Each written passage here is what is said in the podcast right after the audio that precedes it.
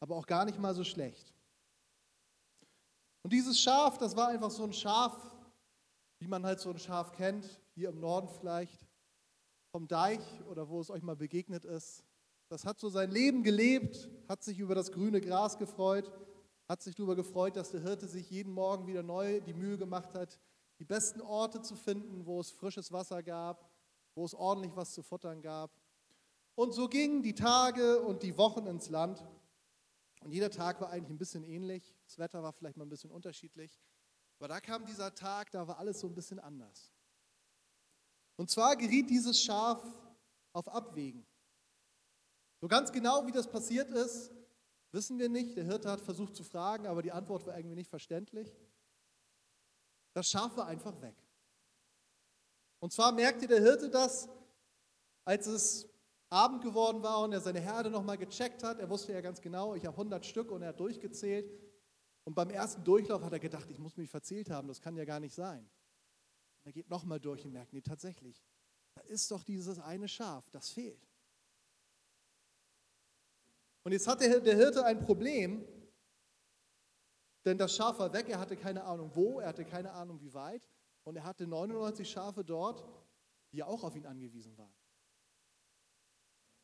Und der Hirte, der traf einen Entschluss. Und zwar den Entschluss, dass er gesagt hat, die kriegen das irgendwie hin.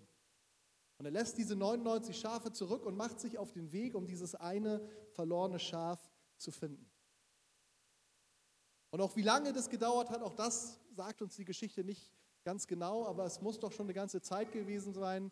Denn als er das Schaf dann endlich findet, ist er so begeistert darüber, dass er dieses Schaf wiedergefunden hat, dass er es auf seine Schultern nimmt, nach Hause trägt und seine Begeisterung nicht für sich behalten kann, sondern er weckt seine Nachbarn, es muss schon eigentlich ziemlich spät gewesen sein, sagt, Leute, ich habe mein eines Schaf, das war verloren und ich habe es wiedergefunden.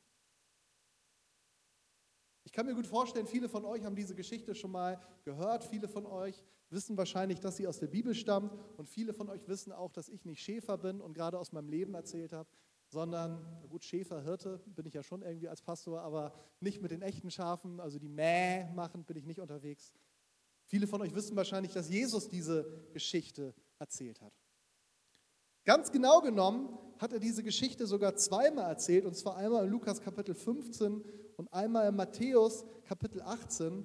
Und in diesen beiden Bibelstellen ist die Geschichte jeweils so ein bisschen unterschiedlich und auch das, was er seinen Zuhörern damit versucht zu sagen, ist ein bisschen unterschiedlich.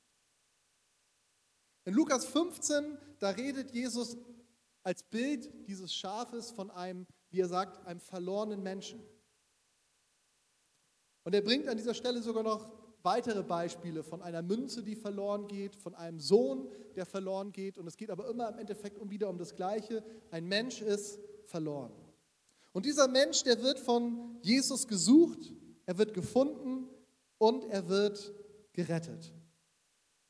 Und in Lukas 15 schließt Jesus diese Geschichte, dass er sagt, im Himmel wird mehr Freude sein über diesen einen Menschen, der verloren war und von seinen Sünden erlöst wird und wiedergefunden worden ist, als über 99 Gerechten, die die Buße gerade nicht nötig haben.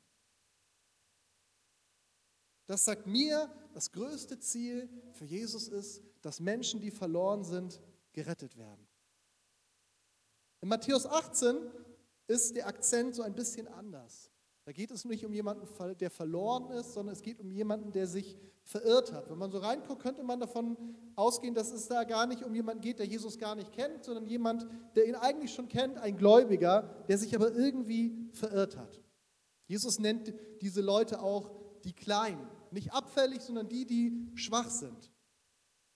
Aber auch dieser Verirrte, er wird von Jesus gesucht, er wird gefunden und auch da sagt er wieder, es wird mehr Freude sein über den einen, der wiedergefunden ist, als über die 99, die sich nicht verirrt haben.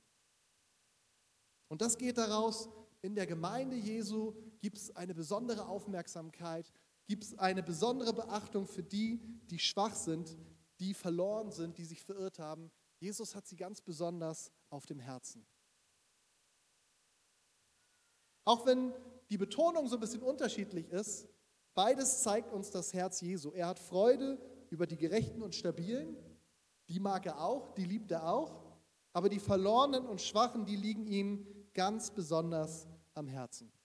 Und ich sage euch ganz ehrlich, jetzt gerade nach dem, was ich eben erlebt habe, kann ich das total nachvollziehen.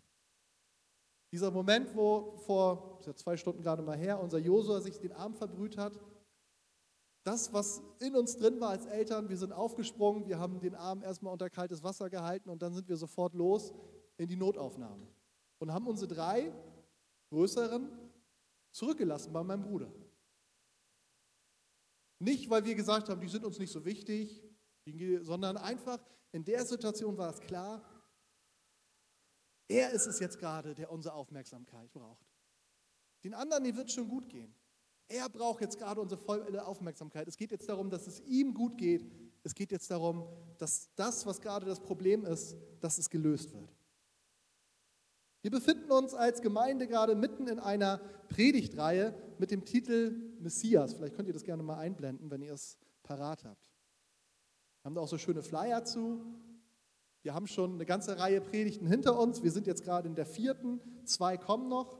Und wir haben schon über Jesus als den Messias, als den Gesalbten gehört, der viele Jahrhunderte bevor geboren worden ist, schon im Alten Testament angekündigt worden ist. Wir haben gehört über ihn als den Unverstandenen, da gab es eine ganze Predigt zu. Über ihn als den Leidenden. Letzte Woche hatten wir Besuch. Da hat Lars Jentsch aus der Freien Christengemeinde über Jesus als den Erlöser, der Messias, der Erlöser gesprochen. Und heute, heute sind wir beim Hirten. Eine weitere Facette von diesem genialen Jesus und auch in unserer Predigtreihe werden wir es nicht schaffen, ihn ganz zu greifen. Und genau in diese Richtung geht auch der Text, den ich euch heute mitgebracht habe, aus Jesaja 40, die Verse 9 bis 11. Jesaja 40, 9 bis 11. Auf einen hohen Berg steig hinauf du Freudenboten Zion. Erhebe mit Macht deine Stimme, du Freudenboten Jerusalem. Erhebe sie, fürchte dich nicht. Sprich zu den Städten Judas, siehe da, euer Gott. Siehe der Herr, Herr kommt als starker und sein Arm übt die Herrschaft für ihn aus. Siehe, sein Lohn ist bei ihm und seine Belohnung geht vor ihm her. Er wird seine Herde weiden wie ein Hirte, die Lämmer wird er an seinen Arm nehmen und in seinen Gewandbausch tragen. Die säugenden Muttertiere wird er fürsorglich leiten. Ich will noch mal kurz mit euch beten. Jesus, ich danke dir für dein Wort. Jesus, ich danke dir dafür, dass wir nicht über einen Jesus predigen, der irgendwann mal vor 2000 Jahren gelebt hat oder über einen Gott, der irgendwo im Himmel ist und nichts mit uns zu tun hat, so wirklich, sondern du bist jetzt hier. Ja, wir können dich nicht sehen, wir können dich auch nicht anfassen mit unseren Händen und trotzdem bist du genauso real, genauso da wie die Person, die rechts, links, vor, hinter uns sitzt. Jesus, du siehst uns. Du siehst uns wirklich, Jesus. Und dein Wunsch und dein Verlangen ist, dass auch wir von dir Notiz nehmen. Dass wir merken, wie sehr du uns liebst, dass du uns begegnen willst, dass du zu uns sprechen willst. Und ich möchte dich bitten, dass genau das geschieht jeder braucht es vielleicht auf eine bisschen unterschiedliche Art und Weise, aber ich möchte dich bitten, dass dein, Herr, dein Wort heute hineindringt in unser Herz und dass wir verstehen, du bist da, du kümmerst dich um uns und du hast was vor mit uns. Dafür danke ich dir. Amen. Ich glaube, ich habe selten eine Predigt mit so einem hohen Puls gestartet. Liegt jetzt nicht an der Predigt, sondern dem, was davor war. Am Ende des Lobpreises hat mein Fitnesstracker mir gesagt, ich sammle Aktivzonenminuten. Ja, Jesus als der Hirte. Ich habe euch eben einen Abschnitt aus Jesaja Kapitel 40 vorgelesen, ganz bekannter Prophet im Alten Testament, ziemlich langes Buch, aber gefüllt mit so Verheißungen, Ankündigungen, die wir dann sehen können, als Jesus dann viele hundert Jahre auf die Welt kommt. In ihm erfüllt sich ganz viel von dem, in vielen Dingen wortwörtlich. Das ist schon erstaunlich. Und gerade dieses 40. Kapitel, was ich euch eben vorgelesen habe, nur einen kleinen Abschnitt davon, das ist voll von diesen Verheißungen, von den Prophezeiungen auf den Messias hin. Und ein Teil von diesen Prophezeiungen, neben vielen anderen, beschäftigt sich ganz besonders mit dem Messias, der die Rolle eines Hirten hat. Das habe ich euch eben vorgelesen. Und ich weiß nicht, ob euch das aufgefallen ist, aber ich finde, dass dieser Prophet Jesaja uns ein ganz spannendes, interessantes Spannungsfeld hier vor Augen führt, wenn er über Jesus, den Messias, als den Hirten spricht. Auf der einen Seite wird der Messias als ein Starker angekündigt. Jesaja nutzt da so ganz kräftige, gewaltige Worte. Ein Starker, der die Herrschaft ausübt, der sich seine Belohnung selbst ergreift. Und dann ist er aber auf der anderen Seite oder gleichzeitig auch ein Hirte, der seine Herde weidet. Jesaja macht es sehr bildlich. Er sagt, er nimmt die Lämmer aus seinen Armen, er trägt sie schützend in seinem Gewand. Damals waren sie ja so ein bisschen anders getragen. Er hat ganz besondere Achtsamkeit für die Schafe, die gerade Lämmer bekommen haben und die noch dabei sind, sie zu säugen. Und das Geniale ist, obwohl Jesaja ja viele hundert Jahre vor Jesus gelebt hat, trifft er eigentlich auf den Punkt, wie Jesus dann später unterwegs gewesen ist. Genau diese Mischung sehen wir bei Jesus im Neuen Testament. Auf der einen Seite ist er der kraftvolle Herr, der Dämonen austreibt und Menschen in ihre Schranken verweist. Der konnte Leute so richtig rund machen.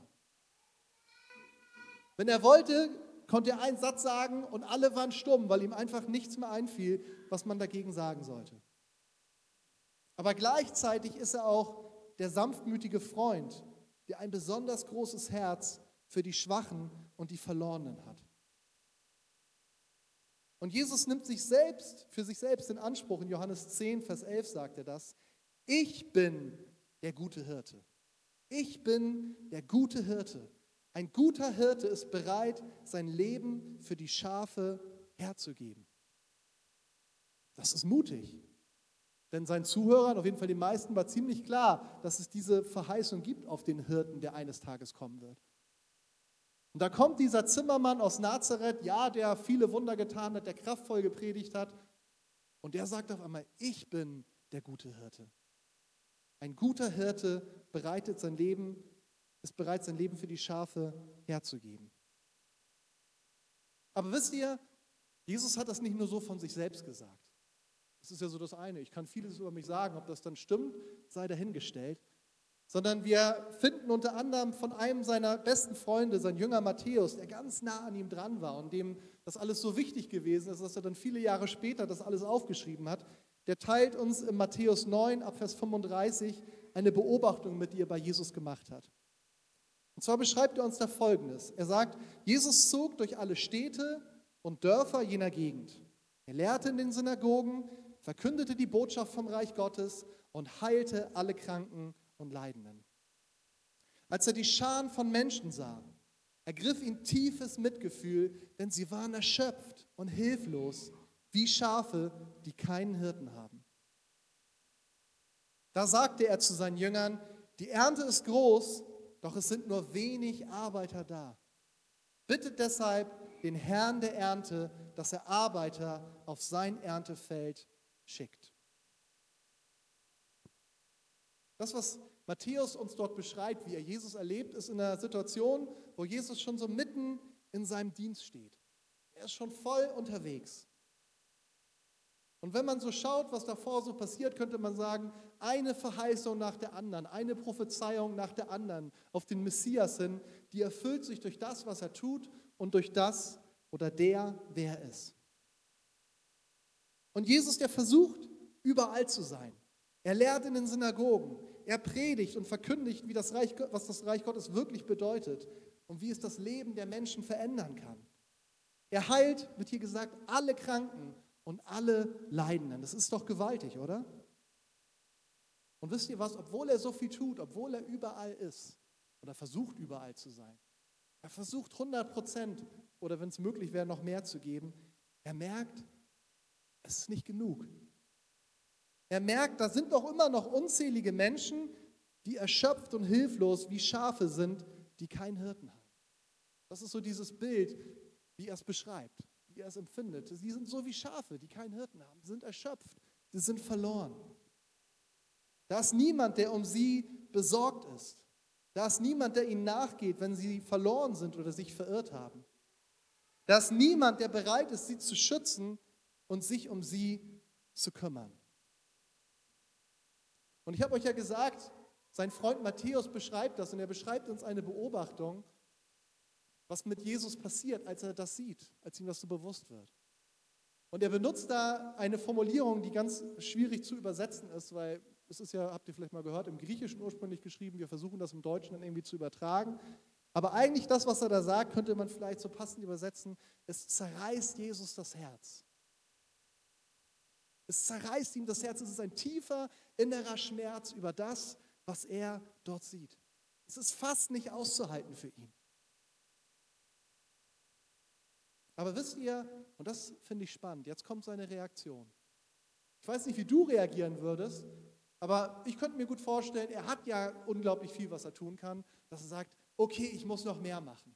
Ich muss vielleicht noch die eine oder andere Stunde abknapsen von der Zeit für mich oder von der Schlafenszeit, wie auch immer. Da ist so viel Verlorenheit. Es muss irgendwie noch mehr von mir gemacht werden.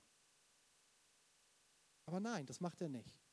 Das Erste ist, was er tut, er geht auf seine Jünger zu, er teilt ihnen das ein Stück weit mit, Leute, so geht es mir damit. Und er sagt, Leute, wir, wir müssen beten.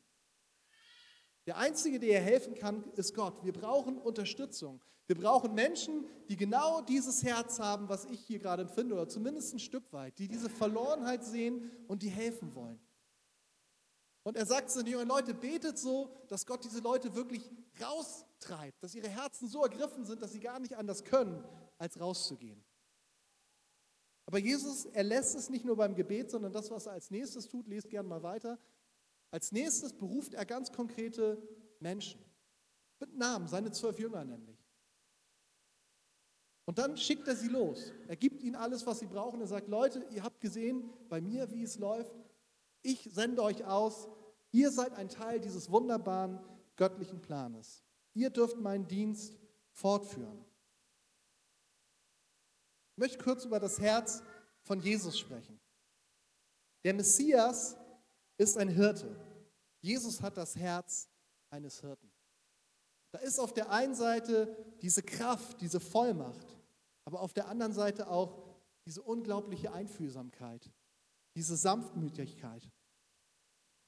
Und sein Herz, das schlägt ganz besonders für die, die verloren sind oder die sich verirrt haben. Die Schwachen und die in der Welt angeblich wertlos sind. Das sind bei ihm ganz besondere Schätze.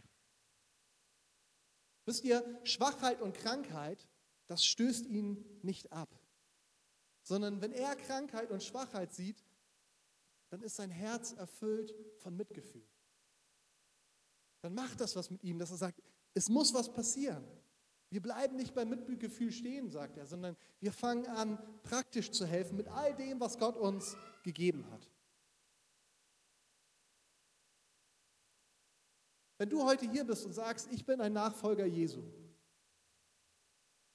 dann wird es dir sicherlich gehen wie mir, dass du das auch sagen kannst. Ja, es gab da diese Zeit in meinem Leben, wo Jesus mich in meiner Verlorenheit angesehen hat. Das hat er vielleicht schon lange gemacht, aber es gab vor allen Dingen diesen Punkt, wo ich das registriert habe. Er sieht mich an, er sieht mich. Er sieht, dass ich verloren bin.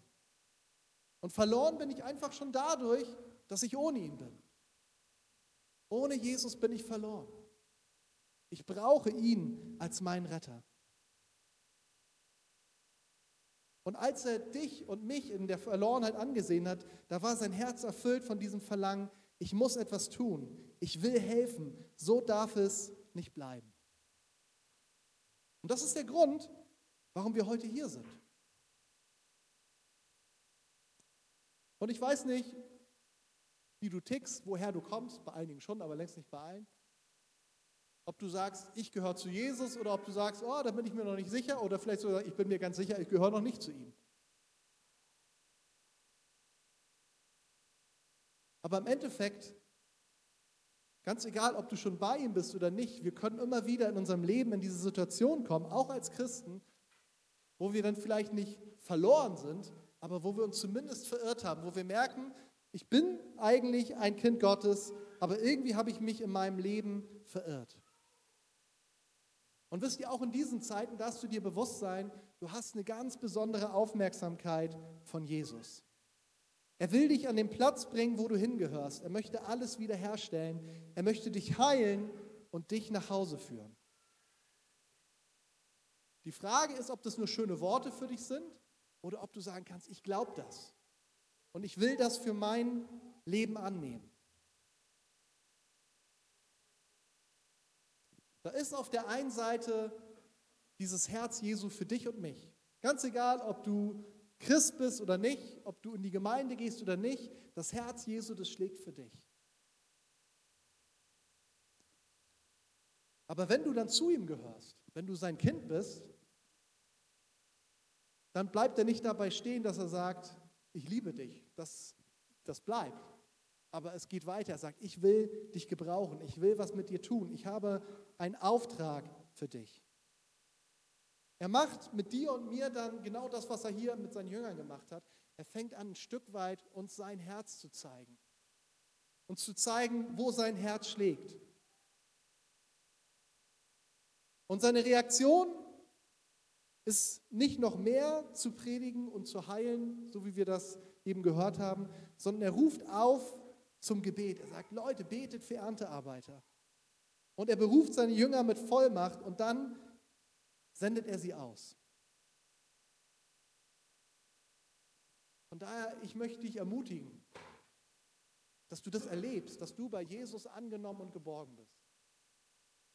Und wenn du das noch gar nicht erlebt hast, dann musst du nicht gleich zum nächsten Schritt gehen. Dann darfst du genau das heute erstmal leben. Du darfst zu ihm kommen. Und wenn du dich fragst, wie geht das, ist ganz einfach. Sag einfach zu ihm ein ganz einfachen Gebet, ganz egal ob laut oder leise, ganz egal ob allein oder mit jemand anderem. Jesus, ich möchte zu dir gehören. Ich möchte dir mein Leben geben. Das ist der erste Schritt. Ich möchte bei dir zu Hause sein. Ich möchte, dass du mein Retter bist, dass du mein Hirte bist.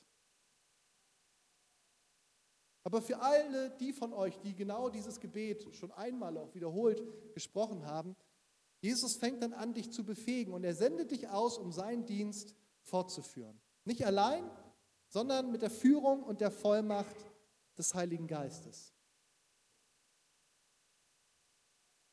Unsere Welt, die braucht Jesus. Sie braucht Jesus, den Messias, der auch ein Hirte ist. Aber diese Welt, die braucht auch Menschen, wie dich und mich, die diesen liebevollen Hirten bereits erlebt haben, die wissen, was es bedeutet, verloren zu sein und gefunden worden zu sein. Die ein Stück weit was von diesem Herz von Jesus, das voller Erbarmen und Mitgefühl ist für die Menschen, ein Stück weit von diesem Herzen aufgenommen und haben und sagen, ja, ich spüre das auch ein Stück weit. Ich möchte mich nicht allein über meine Errettung und dass ich gefunden worden bin freuen, sondern ich möchte sehen und erleben, ich möchte ein Teil davon sein, dass andere Menschen berührt werden von diesem Jesus, der uns unsere Schuld vergibt, der für uns ans Kreuz gegangen ist und der uns echtes, neues Leben schenkt.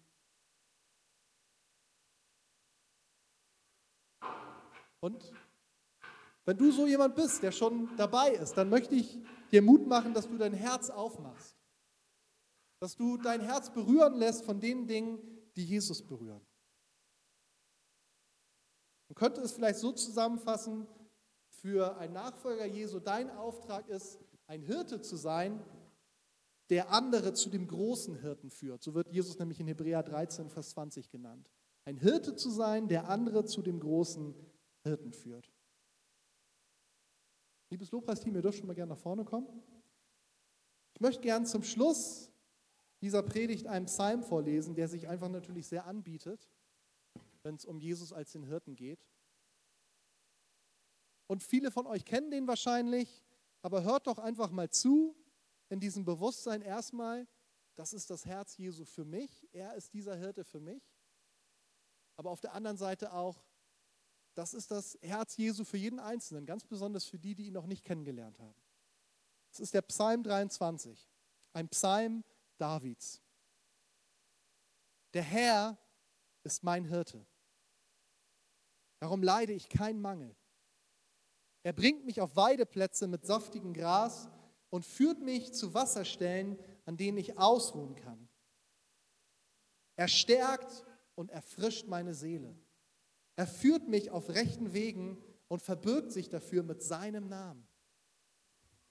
Selbst wenn ich durch ein finsteres Tal gehen muss, wo Todesschatten mich umgeben, fürchte ich mich vor keinem Unglück, denn du, Herr, bist bei mir. Dein Stock und dein Hirtenstab geben mir Trost. Du lädst mich ein und deckst mir den Tisch selbst vor den Augen meiner Feinde. Du salbst mein Haupt mit Öl, um mich zu ehren, und füllst meinen Becher bis zum Überfließen. Nur Güte und Gnade werden mich umgeben alle Tage meines Lebens und ich werde wohnen im Hause des Herrn für alle Zeit. Jesus, ich danke dir dafür, dass du mein Hirte bist, Jesus. Ich danke dir dafür, dass ich erleben durfte, dass ich verloren war und du hast mich gefunden. Und dass nachdem ich gefunden worden bin von dir, danach wurde mir erst so richtig klar, was das alles bedeutet. Und es wird mir bis heute immer klarer. Jesus, du bist mein Retter. Aber ich danke dir dafür, dass du nicht nur mein Retter bist, Jesus, sondern du willst der Retter für einen jeden einzelnen Menschen sein und ganz besonders für jeden, der heute hier ist. Jesus, du weißt, wie unterschiedlich wir heute hierher gekommen sind, Jesus. Du weißt auch, dass, was diese Botschaft, die wir jetzt eben gehört haben, was sie mit uns gemacht hat. Vielleicht hat sie noch mal etwas in uns bestätigt, was wir schon lange wussten. Aber vielleicht ist es auch was ganz Neues für uns, was Fragen bei uns aufwirft. Jesus, ich danke dir dafür, dass du jeden Einzelnen hier heute kennst und dass du uns auf die Art und Weise begegnest, wie wir es brauchen. Jesus, danke dafür, dass wir zu dir kommen dürfen, Jesus. Wir dürfen zu dir reden, wir dürfen mit dir sprechen. Und es muss nicht kompliziert sein, es darf ganz einfach sein. Deine Ohren sind offen und deine Augen sind auf uns gerichtet und du bist bereit zuzuhören. Und du willst antworten, Jesus. Danke, dass du uns begegnen willst. Danke, dass du auch ganz besonders die im Blick hast, die vielleicht heute hier sind, die dich noch nicht wirklich kennen. Du lädst ein. Du lädst ein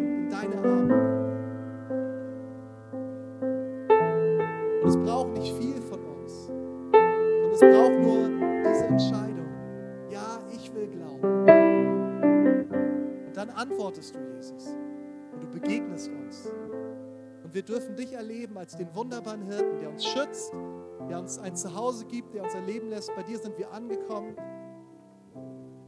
Und der alles aus unserem Leben ausräumt, was nicht gut ist, Jesus.